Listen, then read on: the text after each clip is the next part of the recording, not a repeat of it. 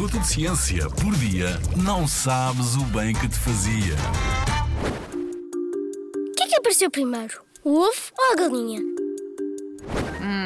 Parece complicado. As galinhas põem ovos, mas também nascem deles. Para responder a esta pergunta, temos de recuar no tempo.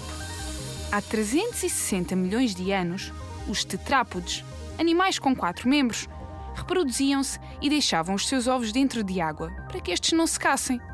O tempo passou, os tetrápodes evoluíram e há pelo menos 312 milhões de anos apareceram os amniotas. Tetrápodes que produzem ovos com uma membrana especial chamada amnio. É o amnio que protege o embrião dentro do ovo e permite que este sobreviva fora de água.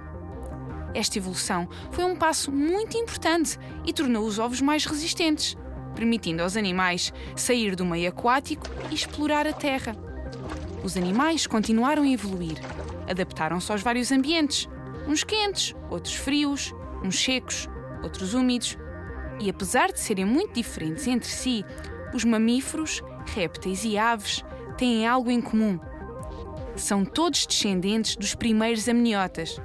Por assim dizer, somos primos dos crocodilos, das baleias e até dos papagaios. Alguns cientistas dizem que as galinhas foram domesticadas entre há 6 mil e 10 mil anos. Há outros cientistas que dizem que a galinha surgiu há 58 mil anos, antes da domesticação. Mas a verdade é uma: domesticada ou não, a galinha apareceu depois do ovo. Na Rádio ZigZag, há ciência viva, porque a ciência é para todos.